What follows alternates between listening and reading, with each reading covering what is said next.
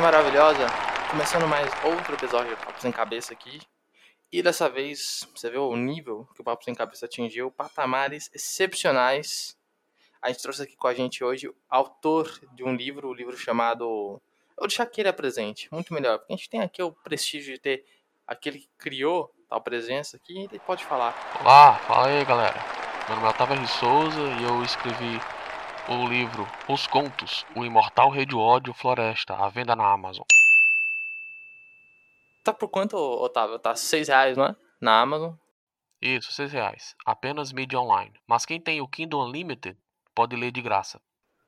É legal ler pelo Kindle, que agora você gosta de baixar o livro e tal, mídia online. E não custa nada, né? Que é seis reais pra pessoa. Fala sinceramente, que é seis reais. Você vai deixar de comer um Doritos. É, pô, só seis pila. Dinheiro de pinga. É dinheiro de pinga mesmo? Pinga tá 6 reais? Caramba, tá baratinho até, hein? Não sei, né? Mas. Você coma, você toma pinga com 6 reais. Porra, é verdade, é verdade, é verdade. Hoje a gente não tem recado nenhum aqui, mas a gente vai seguir direto pra, pra falar desse livro maravilhoso.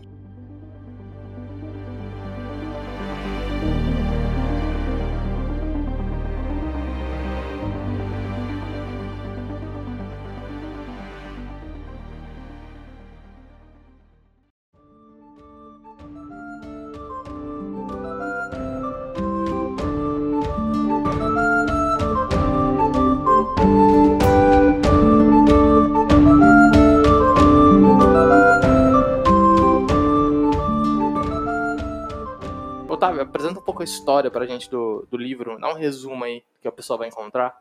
O livro Imortal Rei do Ódio, ele se passa em um mundo que não é, que não é o planeta Terra. Então, existem Abas, que são a raça humanoide protagonista do livro, Mericéres, Datarianos e humanos. O livro, ele, se, ele tem tecnicamente duas partes. Uma parte fora do conto e uma parte dentro do conto. A fora do conto é bem curtinha, só no início, no fim e umas anedotinhas no meio. A parte fora do conto é a parte, digamos, sci-fi, porque tem esses vários seres alienígenas e nós não estamos na Terra. O livro não, a história do livro não é na Terra. Já a história do conto é um dos abas, ou seja, uma das raças alienígenas que está contando uma, uma antiga história para o seu neto e os seus amiguinhos, já que é aniversário do neto dele. Então, a história se passa nesse ponto. Como um aba comum se tornou um antigo rei desse mundo. É de Micel que você tá falando. Tem que ler o livro para saber. Tem que ler o livro para saber. tem, pô, é, é lógico. Tem que ler. Então, eu queria saber se, tipo, teve algum motivo que ele passou ou foi só porque você queria mesmo escrever a história com outras raças e não é, seguir a história com raças que foram humanas mesmas ou sei lá, por ser uma fantasia, falar com um elfo, coisas que a gente já tá mais acostumado. A questão desse livro é porque quando eu tinha lá pros meus 18 anos, foi quando eu tava tendo uma aula aí, aula puta chata do cacete. na minha e do nada eu viajando, porque eu tenho déficit de atenção, veio na minha mente uma cena meio que bem anime, sabe? Dois caras distantes, um carregando poder na mão, outro carregando outro poder na mão, se encontrando e batendo um no outro, assim, lá Naruto, sabe? Aí aquela tela brancona, bem anime mesmo. Sou muito influenciado por anime. E essa história foi desenvolvendo, desenvolvendo desde meus 18 anos, por aí. tô com 26 agora.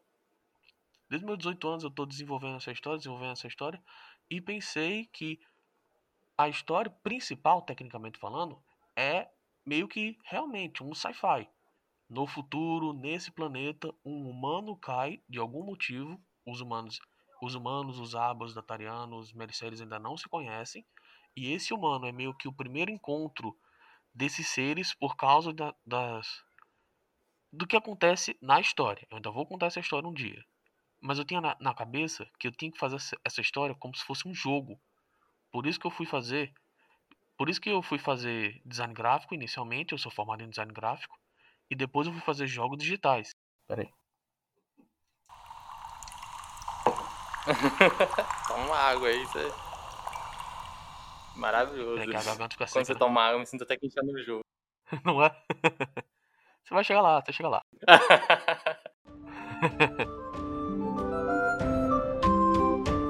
Aí quando eu tava fazendo jogos digitais, saiu o jogo The Witcher.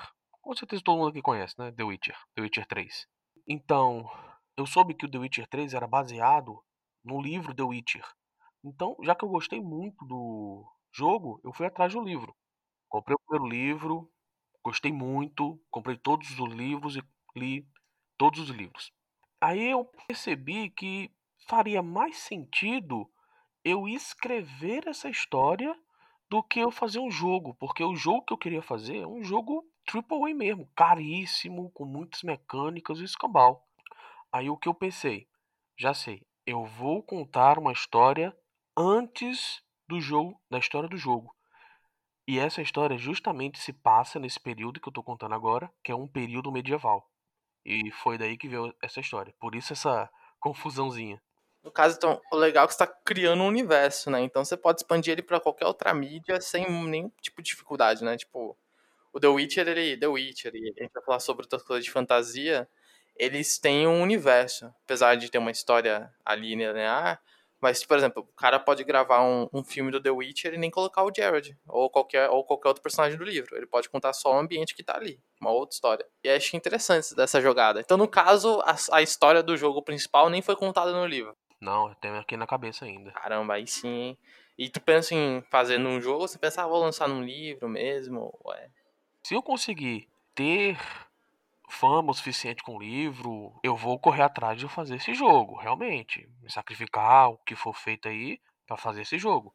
Se não, eu conto o livro mesmo. Tem, já tô fazendo isso, então não tem treta não. A ideia que você teve aí eu achei bacana porque ela assemelha bastante com a história do cara do Game of Thrones, tá ligado? Que ele era roteirista, né? E aí era muito caro produzir a ideia que ele queria pra uma série, ou até pra um filme mesmo. E aí ele falou, ah, foda-se, vou escrever um livro então. E aí depois que ele escreveu o livro, aí sim eles fizeram uma série. Então quem sabe, né? Aí saiu o jogo depois.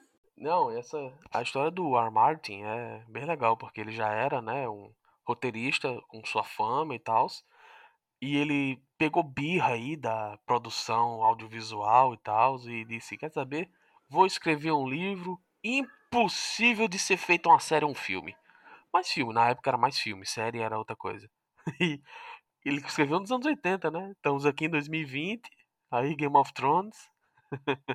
o bicho velhão ali e tal. A gente não vai entrar muito nele, mas só quero dizer que não sai a porra do livro final, tá? Não saiu ainda essa porra desse livro.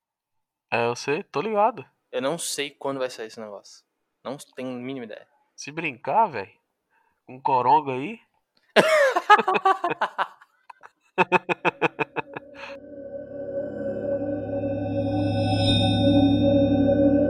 coisa que eu notei foi que tu teve algum tempo de. Tu teve quanto tempo pra escrever o livro? Você falou aí quanto tempo você teve pra pensar na, na história, na ideia. Mas pra escrever, quando você falou, ah, a partir de agora eu vou escrever mesmo aqui.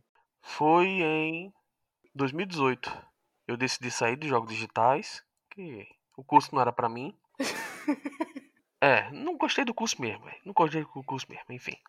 Aí quando eu saí do curso, eu tirei literalmente 2018 inteiro para escrever o livro. Comecei em fevereiro e fui acabar finalzinho de dezembro, início de janeiro de 2019. E você teve alguma, algum auxílio, alguma ajuda? Ou foi só você sozinho ali, ó, na, escrevendo, na raça e tal? Fui eu na raça e na coragem.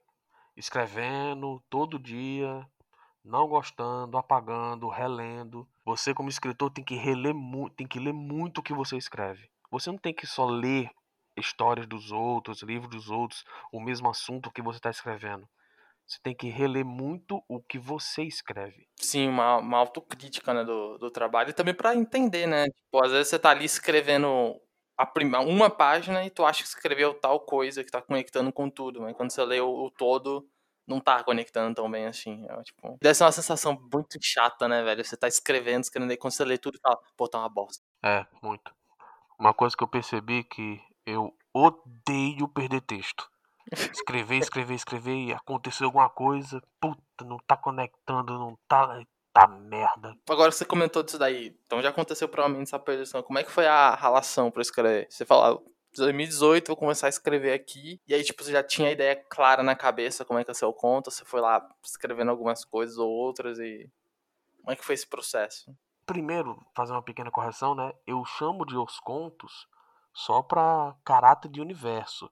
Em termos de história, realmente, literatura, não são, não é um conto, é um romance. É um livro de romance, com uma história longa, vários personagens e tudo mais. Ele é meio que dividido em contos, porque tem certas partes da história que tecnicamente não se conversam, mas eu dou uma ligada. Como a parte de fora do, do medieval, a parte de dentro do medieval e no próprio livro também. Mas como foi escrever ele, foi no início literalmente uma página em branco e pensando, a história vai começar aqui e tem que terminar ali. Como eu chego ali? E assim foi começando. Olha, nesse capítulo vai acontecer isso, nesse capítulo acontece isso, aí nesse capítulo acontece isso, isso, e fui escrevendo. Eu lembro que a primeira, digamos, o primeiro planejamento foram 20 capítulos, descrevendo o que acontece em cada capítulo do livro, com um certo detalhe e tal, para eu poder desenvolver. Isso foi início de fevereiro, quando eu, quando eu comecei a planejar. Mais pro meio do ano, ou realmente mais para abril, por aí, nem, muito nem para meio, tão meio do ano assim, eu já percebi que os 20 capítulos não iam dar. Eu aumentei, eu aumentei em 13. Ou seja, o livro de 20 capítulos foi para 33 capítulos, se eu não me engano. Eu imagino, porque, tipo, às vezes você, você descreve alguma coisa ali do, do personagem muito própria dele, e aí Vamos supor que você faz uma pausa de um dia. Não sei se você fez, mas vamos supor que você faz a pausa de um dia. Você volta e às vezes você lembra da história que você estava escrevendo, mas não lembra, às vezes, uma característica muito específica que você colocou. Às vezes nem no personagem, ou pode ser na cidade. Eu vi que você descrevia muito a cidade com, com detalhes assim. E às vezes pode ser que quando o cara volte pra mesma cidade não tenha aquilo ali. Então pra gente estar tá lendo, a gente fala, pô, isso aqui tá estranho. É, e do nada sumiu aquele bagulho que merda é essa. Aí tem que ter muito planejamento mesmo. Sobre a parte de distribuição do livro, tu chegou no momento que você começou a pensar nisso? Ou tu falou, ah, vou botar na Amazon e, e é isso aí, e vender? Ou... No início era literalmente, eu vou escrever o livro. Quando ele estiver pronto, eu me viro aí com editora, com distribuição, com tudo aí. Mas nesse meu ano que eu teria para escrever o livro, nos finais de semana, coisa assim, eu ia encontrar amigos para jogar jogo tabuleiro. E um desses amigos que eu, que eu encontrei em próprios eventos de jogo tabuleiro aqui, na, aqui em Natal, principalmente um cara, que eu me encontrava com ele mais vezes para jogar tabuleiro também. Nós e um grupo de amigos deles e tal. Aí ele, ele disse que ele lia, ele gostou da minha ideia de estar tá escrevendo um livro também, meio que fiz um, um resumo para ele do que seria o livro, e ele disse que lia muito livro online. Na Google, Google Books, negócio desse assim, ele disse que comprou um livrinho de 30 páginas por, sei lá, 90 centavos ou um real, coisa assim. E quando ele foi, e quando ele foi ver a quantidade de pessoas que compraram esse livro, ele disse que tinha 5 mil pessoas compraram aquilo. Ele disse que é uma história horrível, de merda. Mas é a questão. Eu, eu vi o número. Caralho, então tem gente que compra realmente muito livro online. O cara com uma história meia, meia bestazinha assim, ruinzinha, segundo ele, ter vendido 5 mil cópias, Porra, então eu acho que eu posso ir por aí. Aí ele disse que tem a Amazon, tem o Google, e eu poderia pesquisar mais sobre esse assunto. Então, quando eu tava do meio pro fim do livro, eu comecei a pesquisar mais sobre esse assunto, como publicar o meu livro. Aí achei vários sites de autopublicação, mas, aí, mas assim, ainda tinha que passar por um teste, ainda tem que passar por várias coisas assim. E eu, eu achei que podia ser demorado demais ou ser muito frustrante para mim. Aí eu fui atrás da Amazon achei que eu podia autopublicar o meu livro completamente de graça. Aí eu, porra, tá aí. Vou publicar na Amazon. Então eu terminei todo o livro. Meu tio fez a revisão do livro inteira. Aí eu fiz a minha revisão depois de ter feito a revisão dele, porque eu tinha ainda coisas para serem corrigidas. Mandei o livro para ter a minha o meu certificado na Biblioteca Nacional, eu, meu que é patente do livro. Eu esqueci o nome agora. Mas, mas literalmente, eu, eu tenho um registro dizendo que esse livro é meu. Caramba, isso é interessante. É. Todo escritor, é bom, né, que todo escritor tenha isso, para provar que essa obra é sua mesmo. E como é que é? Mudando um pouquinho rapidinho, mas como é que é que esse processo de você fazer a, a tipo, a patente do teu livro? É, é igual a uma patente normal? Tem alguma coisa que eles pedem a mais? Sim, sim, é mais, ou menos, é mais ou menos assim. Você vai pegar um formulário da Biblioteca Nacional. Eu realmente esqueci os nomes específicos, mas é, começa assim: você pega um formulário na Biblioteca Nacional e nesse formulário tem descrito passo a passo o que é a obra que você está registrando. Se é fantasia, se é educacional, se é um livro grande, se é um livro pequeno, se é uma cartilha, se é um conto, tem tudo isso. Você escreve, você preenche todo esse formulário, paga ele, porque tem que pagar, né? Tu tem que pagar, obviamente. Paga ele, mas é baratinho, não é caro não.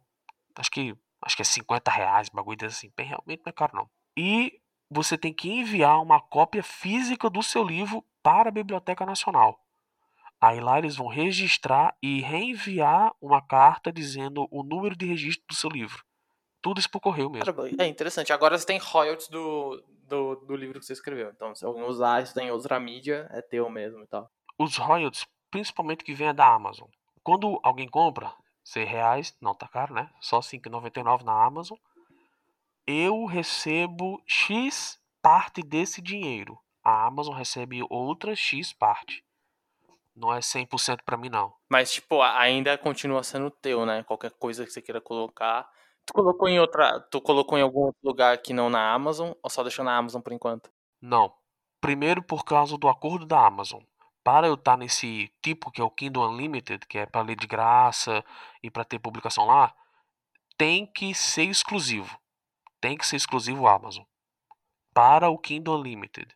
Eu ainda posso meio que quebrar tecnicamente essa exclusividade e lançar em outros cantos, mas eu vou perder certos benefícios do, da autopublicação. Mas aí no caso, tipo, é, na questão de distribuição, voltando a falar nisso, tu, quando acabou a conversa com o cara, você começou a pesquisar como publicar o livro e tal, aí bateu na tua cabeça, tipo, pô, vou publicar o livro, tem que pesquisar como é que eu vou divulgar essas coisas e tal. Foi durante o processo de escrita ou você ainda ficou, ah, velho, eu vou terminar o um negócio aqui e depois eu me viro com isso daí?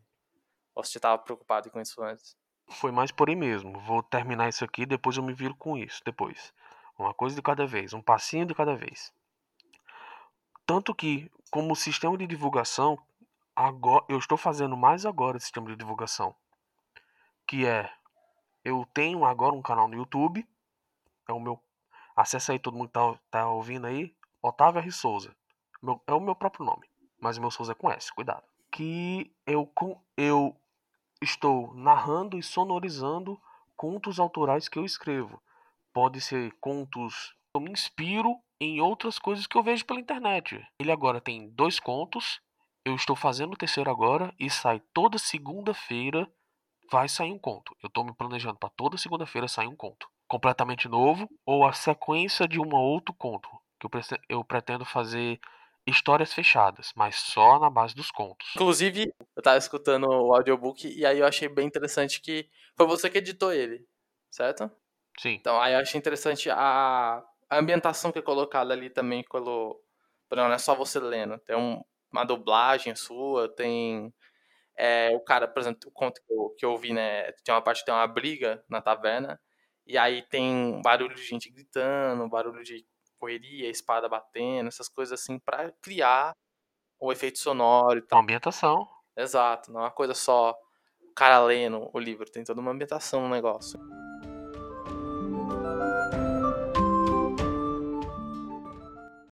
Uma taverna no centro de uma cidade é sempre o ponto de encontro de todos que trabalham duramente enquanto tem luz e de todos os viajantes que buscam boa comida e bebida para descansar suas pernas cansadas. Muito bem iluminada por tochas e velas, a taverna é sempre lotada com felicidade e alegria. Os momentos ruins, que quaisquer um tenham, ficam da porta para fora. Lá dentro, Alegria é lei. Sentado em uma mesa um pouco isolado das demais, num canto com baixa luminosidade da taverna, com apenas uma única vela solitária, estava um maba de porte médio. Trajava uma armadura de couro quase que improvisada, no tronco, nas coxas e nos braços. Um outro aba, menor do que aquele que estava sentado, se aproxima dele.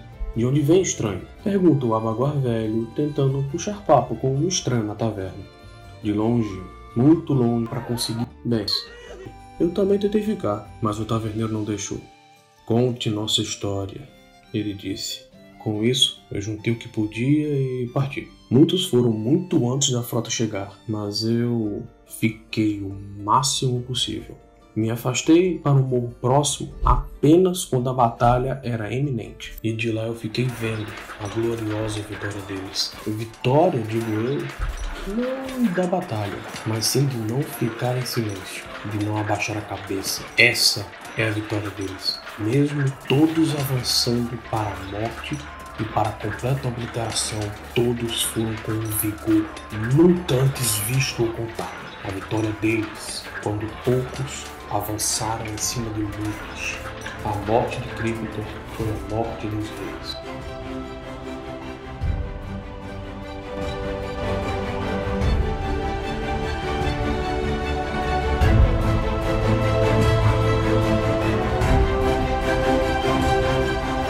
É, tu falou que fez ele, começou a produzir ele em 2018, a gente tá em 2020, então tá começando a divulgar mais agora. Sim. Teve um, um bom tempo de revisão do, do livro, né? Tu disse que teu, foi teu tio, né, que revisou também junto contigo. Foi, foi. Tem o nome dele no livro, falando agradecimento ao meu tio e tal.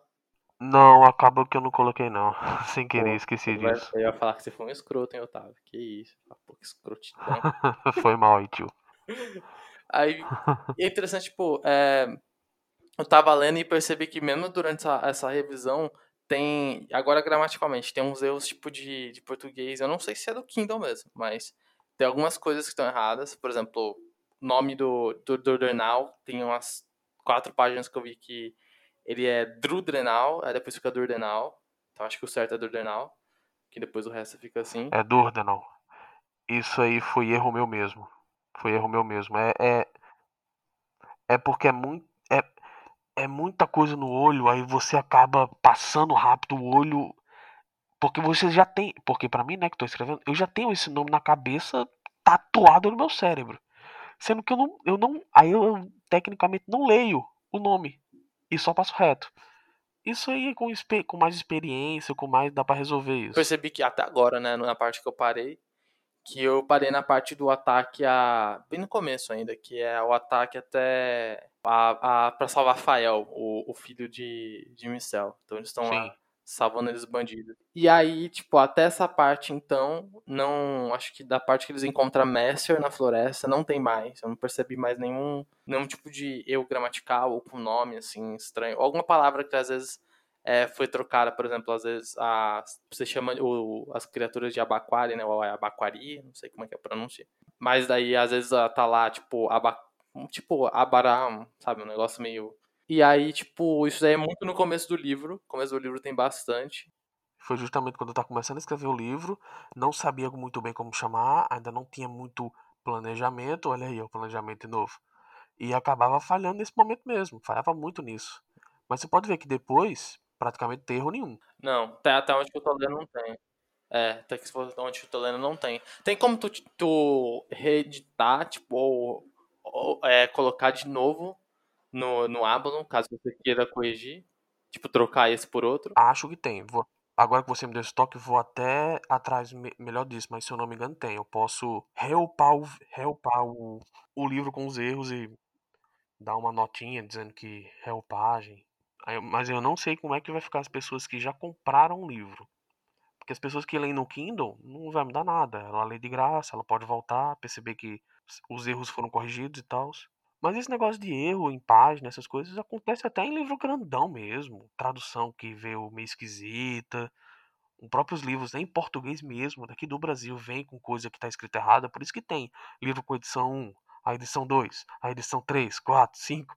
Que são erros que vão sendo corrigidos. É, então é só seguir a mesma, a mesma perspectiva, né? Quem já comprou, como eu disse, até onde eu tô, não, não vi mais nenhum erro assim gramatical. E é, não é uma coisa que afeta a história. Primeiro, você consegue entender o cara tá querendo dizer, não é um erro do tipo é, de concordância, por exemplo, nem nada tipo. Você consegue entender o que tá querendo ser dito ali. E depois isso daí vai ficando certinho, não acontece mais e você consegue. É, mas, falando do universo, eu achei bem legal. A gente começou a falar sobre essa distinção, né, do que, que é o avô contando a história, né, contando o conto, e o que, que é fora, ou seja, a parte do avô. Mas, dentro do conto, eu acho que é, é onde que o... acho que você vai concordar comigo, é onde que brilha mesmo o negócio. Tipo, história do avô, aquele, aquele ambiente sci-fi ali, eu não sou um cara muito sci-fi, então pode ser isso também.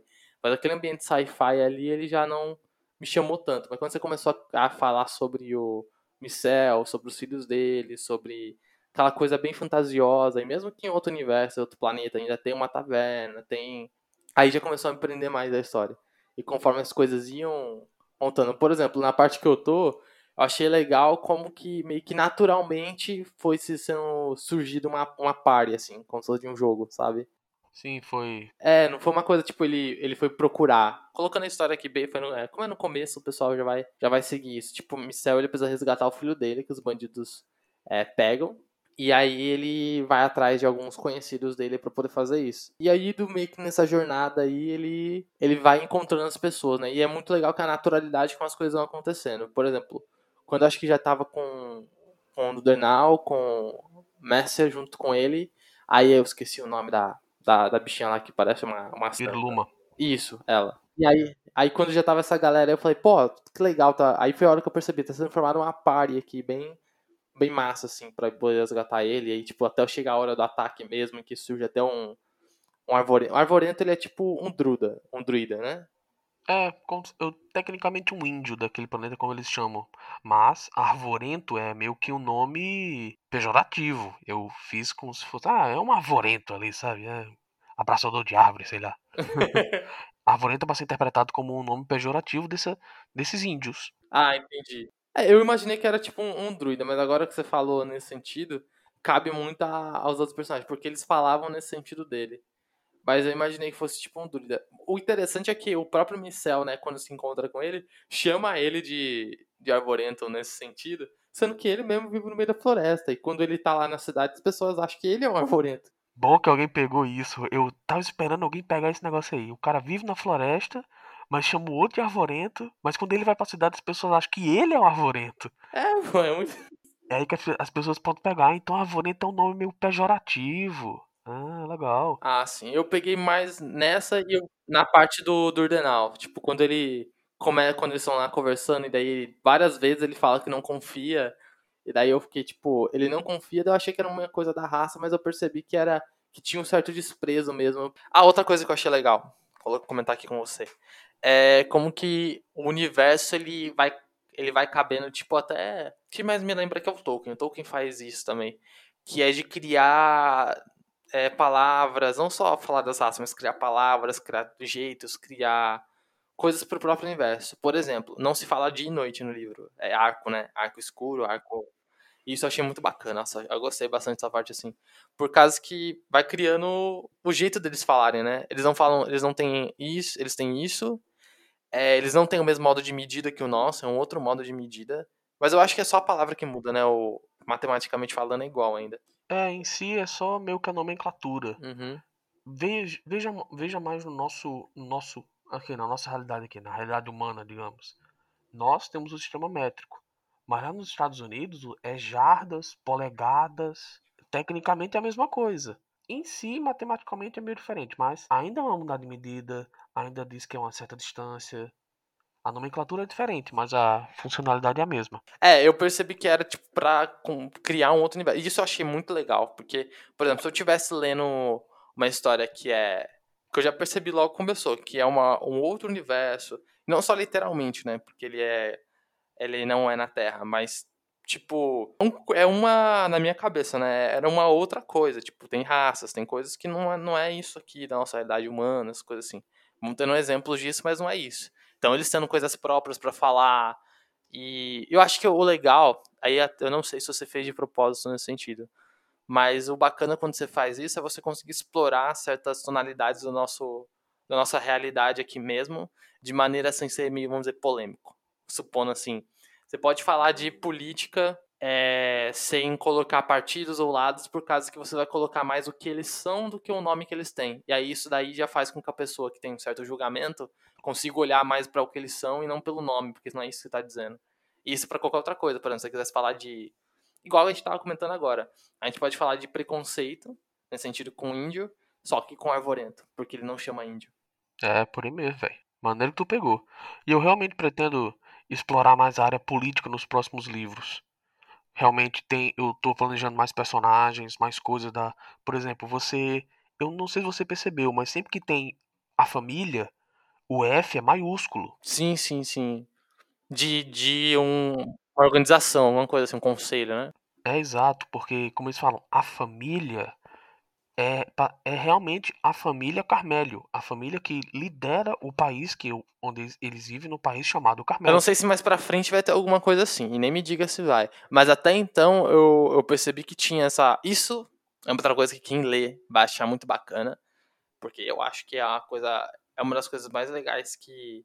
Uma das, né? Que tem na, no, com, no universo que você criou, assim, Otávio.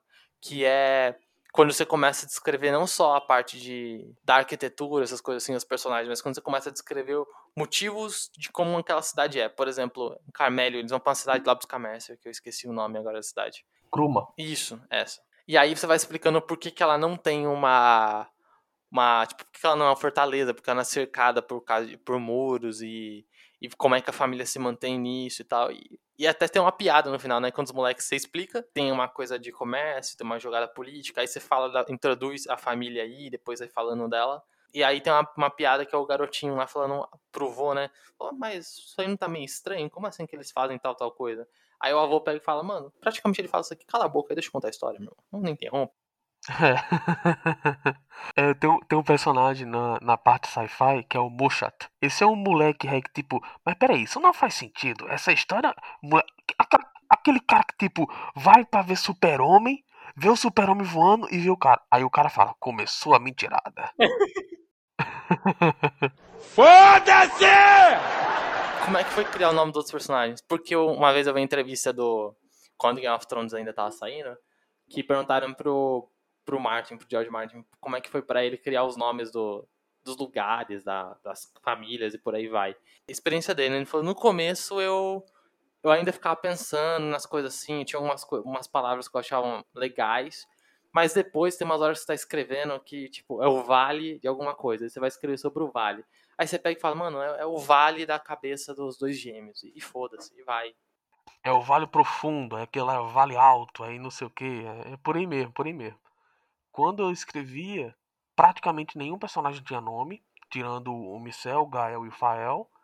Os outros era tipo, por exemplo, o Durdenal. O nome dele era Guarda, antes de eu definir o nome dele. A Mercer, o nome, dele é, o nome dela era Mercenária. Porra, por isso então. Nossa. É, o nome dela é Mercer. Por quê? Porque ela é a mercenária. Caralho, acabou com a magia agora. Foi mal, foi mal, foi mal. Mas é assim mesmo. o Durdenal, ele realmente teve o nome que literalmente veio. Do nada. Eu jogo RPG também com, com amigos e eu tive que fazer um nome de um personagem. Aí, do nada, esse nome veio. Durdenal. Tá aí. O nome dele é Durdenal. Aí a Pirluman também foi um nome que veio. Antes o nome dela era um pouquinho diferente, um pouquinho maior, mas eu diminuí. Ficou mais legal. O, aí uma, uma pequena curiosidade sobre Michel, Gael e Fael é porque eles, acho que, acho que não sei se alguém pegou, mas eles, mas eles têm nome de arcanjos. Miguel, Gabriel e Rafael, sendo que tem um pequeno defeitozinho, porque o nome é Michel, Gael, Fael, sendo que Michel é meio que Miguel em inglês, que é Mitchell. Aí eu, aí eu sem querer deixei o C. Eu só percebi isso quando eu, quando eu tava revisando o livro. Quando tava revisando, não, quando eu lancei o livro, eu percebi isso. Que não faz sentido o nome dele ser Michel. Ah, então o nome dele. O nome dele era pra ser tipo Miel ou alguma coisa assim? Sim, o nome dele era. Ah, depois eu raciocinei que fazia mais sentido nessa linha, nessa linha de raciocínio desses nomes. O nome dele seria Miel Gael Fael. Faz mais sentido do que Micel Gael Fael. Ah, entendi. Ah, mas eu, eu acho que. Ah, pra mim é porque eu já li, né? Mas eu acho que Micel fica mais sonoro que Miel. Agora que você comentou isso daí, agora eu peguei uma coisa aqui. A descrição dos personagens, como eles agem um pouco, se define mais ou menos como que a gente tem a, a natureza católica de imaginar como que esses arcanjos são. Tipo, Miguel, né, guerreiro, espadas, coisas assim. E realmente o Micel, ele tem uma... Apesar de viver na floresta, ele não é um guerreiro, tá? Mas ele é um caçador, né? Ele, ele tem essa vibe mais, assim, o jeito que ele fala. Ele dizer bruta, mas não é bruta, mais rígida, vamos dizer assim. Enquanto os outros não. Por exemplo, quem é capturado é Fael, né? Que é Rafael. E Gael é. Que é o arcanjo Gabriel, ele é mais engenhoso. Então, isso aí, falar, ah, vou colocar os três arcanjos, você tinha uma ideia, você fala, ah, vou buscar um pouquinho para fazer a definição das características dele. Foi, pode ser, pode se dizer que foi uma mescla dos dois. Realmente, eu fui mais atrás das histórias dos arcanjos, do Miguel, do Gael, do Gabriel, do Rafael e tal, porque eu também li um excelente livro, acho que você pode conhecer, que é a Batalha do Apocalipse, do Eduardo Spohr. Sim, tô ligado. Nossa, muito bom esse livro, enfim. E lá ele conta bem como é que são os, os arcanjos e tal. Aí eu fui. Eu peguei um pouquinho disso para fazer, o Gael, o Fael e o, e o Micel. Olha aí, Eduardo Spohr, referência aí. Mas isso é uma coisa que eu achei agora legal, porque eu não tinha pego essa isso daí não, deles. Eu achei que só, só meio que rimou os nomes, mas eu não sabia que tinha referência a isso. Isso daí é bacana, essa... É bem jogado assim mesmo, não, não, não tem a relevância assim para você, nossa, peguei isso e tal, faz parte da história. Não, eu só realmente achei mais interessante e faz coisa. É, isso faz. Eu achei que, tipo, Micel, no começo, eu imaginava ele um cara muito bruto. Aí, conforme a gente acompanha a história pelo, pelo olhar de Micel, até onde eu tô.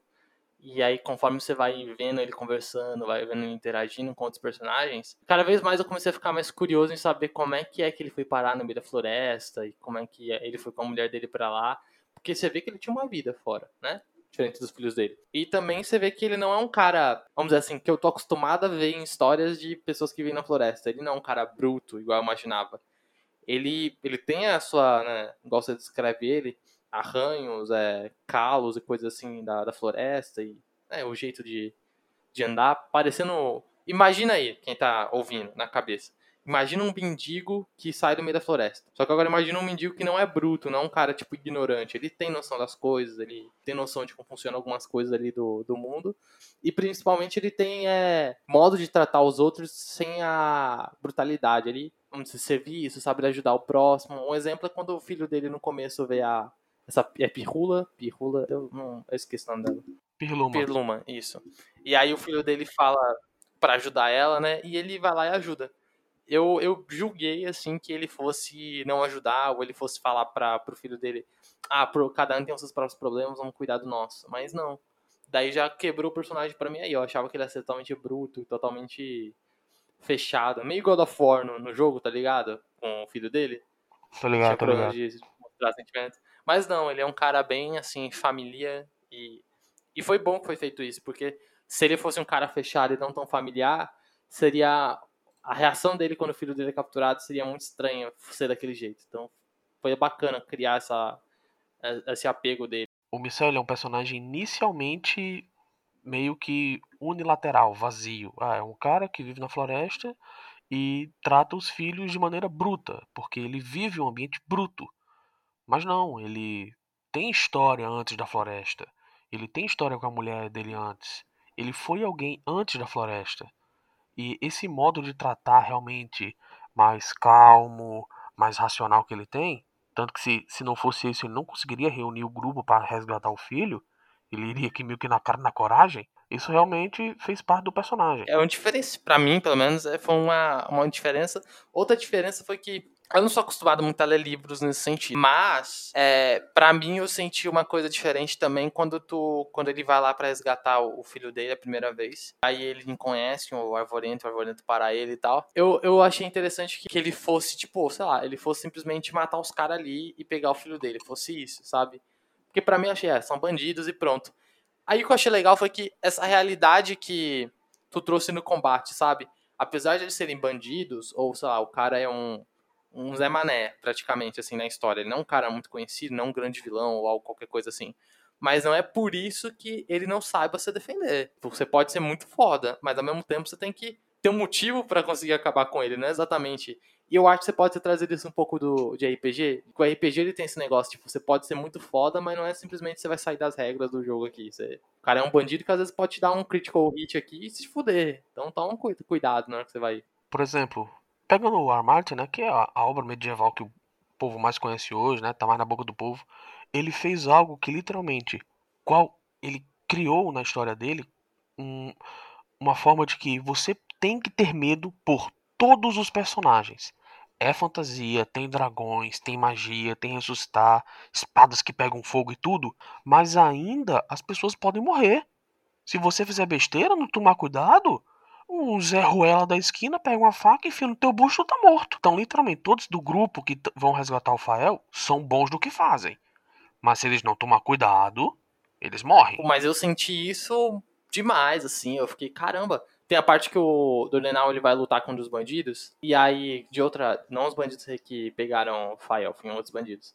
E aí ele vai atacar ele assim, e aí, tipo, mostra que o, o bandido desvia e consegue acertar as costas dele. Mas ele é protegido porque ele tá com armadura. Daí eu fiquei, pô, mas significa que ele é um guarda. Porque imagina, ele é um guarda, experiência de batalha. Mas eu fiquei, tipo, ele é um guarda, mas não necessariamente ele significa que ele não vai, sabe, ser cortado ou alguma coisa assim. É, ninguém lá é Deus. As pessoas não usam armadura para ficar bonitinhas. Não, elas usam armaduras porque um vacilo, você é cortado. Você é, é espetado por uma lança. Sabe? Literalmente. Por isso que as pessoas usam armaduras.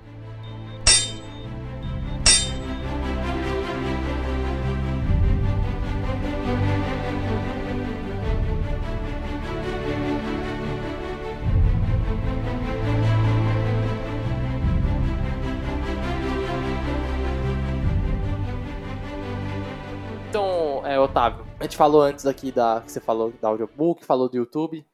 O livro, você tem pretensão de lançar ele em capa física? Quais são as pretensões futuras aí para a obra? Eu já estou escrevendo a sequência. Ele não é um livro que se fecha. Eu pretendo realmente fazer uma saga dessa história, a história do Gael do Gael, do Fael e do Micel. E seguindo, e seguindo contando essa história. Realmente vai ser uma saga, não é só um livro, ele não se termina. E eu pretendo sim lançar mais pra, mais para editoras, para essas coisas assim, para ver se eu consigo ter uma mídia física do livro. Voltando a falar do Eduardo Spohr, que a gente falou antes, do escritor do A Batalha do Apocalipse, ele escrevia livros antes de lançar A Batalha do Apocalipse. Já tinha 10 anos, ele era escritor há 10 anos, coisa assim, mas era como quase todo escritor do mundo, um escritor frustrado que era não publicado. Porque fazer as pessoas lerem você é muito difícil. Então, como é que ele conseguiu ser o, o autor best-seller que ele se tornou atualmente com a saga angélica dele? Foi com a Nerd Store, do Jovem Nerd do Azagal, do site Jovem Nerd. Tinha uma loja, ele, se, ele participou de um concurso literário, ganhou, ganhou 100 cópias físicas do seu livro e deu para eles venderem, enquanto, outras, enquanto outros livros ele deu para enviar para editores, para ver se ele conseguia ser publicado. Então, antes dele ser publicado pela editora dele, que eu esqueci agora qual é o nome, ele já foi vendido pela Netstor, que vendeu o quê? 5 mil livros, coisas assim. Então, uma coisa que eles falam na entrevista com ele, antes de Eduardo Spor ser vendido, ele tecnicamente foi vendido antes, mas em menores proporções. É, literalmente, antes de Eduardo Spor acontecer, mesmo 2 milhões de vendas no mundo inteiro, best-seller mundial que ele é, ele aconteceu antes em micro escala, com 4 mil livros, só aqui no Brasil, tal. E pretendo talvez seguir essa linha porque eu acho uma linha mais lógica. Realmente, eu tecnicamente, assim, entre aspas, tenho que acontecer antes de, antes de acontecer de verdade. Por isso eu botei o livro na Amazon, para quando sei lá, chegar em para quando assim eu chegar em editoras, eu posso dizer, olha, eu já vendi isso, eu já tenho esse engajamento, já tenho para já ter um certo portfólio do meu livro. Uma negociação, né, mesmo com os caras. Porque isso daí que você tá falando é com a Eduardo Spor, é é com quem trabalha nesse sentido de, vai dizer arte, mas eu acho que amplifica mais que arte. Eu acho que é, é a parte aqui no, pelo menos eu, eu tenho essa noção no Brasil, né? A parte aqui no Brasil de que é quem trabalha com material tipo criativo, vamos dizer assim. Então quem trabalha com HQ, livro, filme e por aí vai, que contam histórias, né, que vendem histórias, na real. Por exemplo, se você faz um livro que é sobre autoajuda, educacional, histórico, você ainda vai ter um você tem como vender ele mais de forma mais concreta, tipo, você tem um público mais concreto. Agora, você faz um livro, vamos dizer assim, de fantasia, sci-fi, que é uma história, você tá vendendo uma história, tu tem um nicho ali que gosta, mas igual você tá falando, mas se você fazer eles lerem o teu, por exemplo, você não é o Eduardo Spohr, você não é o, tá ligado? Você não é o cara que tá lá em cima, você não tem esse nome ainda. Aí você tem que fazer os caras lerem o seu, e ainda pagar para ler o seu. Então esse é um, é um negócio que acontece com, com cada um que tá nesse ramo aí, seja livro ou na parte de outras histórias de outras mídias. E o cara tem que fazer o, o teu aí, igual você falou pro cara se tornar o que ele é lá, ele teve muita coisa antes. O Alex Sport escrevia muito antes. E isso deu muita experiência para ele. Mas é claro também que teve a, teve a Nerd Store, o Jovem Nerd, o, com o Nerdcast né, e o Azagal, os caras têm um alcance gigante. E nessa época ele já tinha um alcance muito grande também. E olha só, já prestem atenção, se Otávio ficar famoso depois dessa entrevista aqui, eu quero meu royalties por causa disso aqui. Eu já vou procurar isso daí, tá vendo? Eu quero meu royalties. eu te divulgo, te divulgo, faz permuta. Né? o cara com milhões. Pô, gente, bora lá assistir o um negocinho do cara, mano.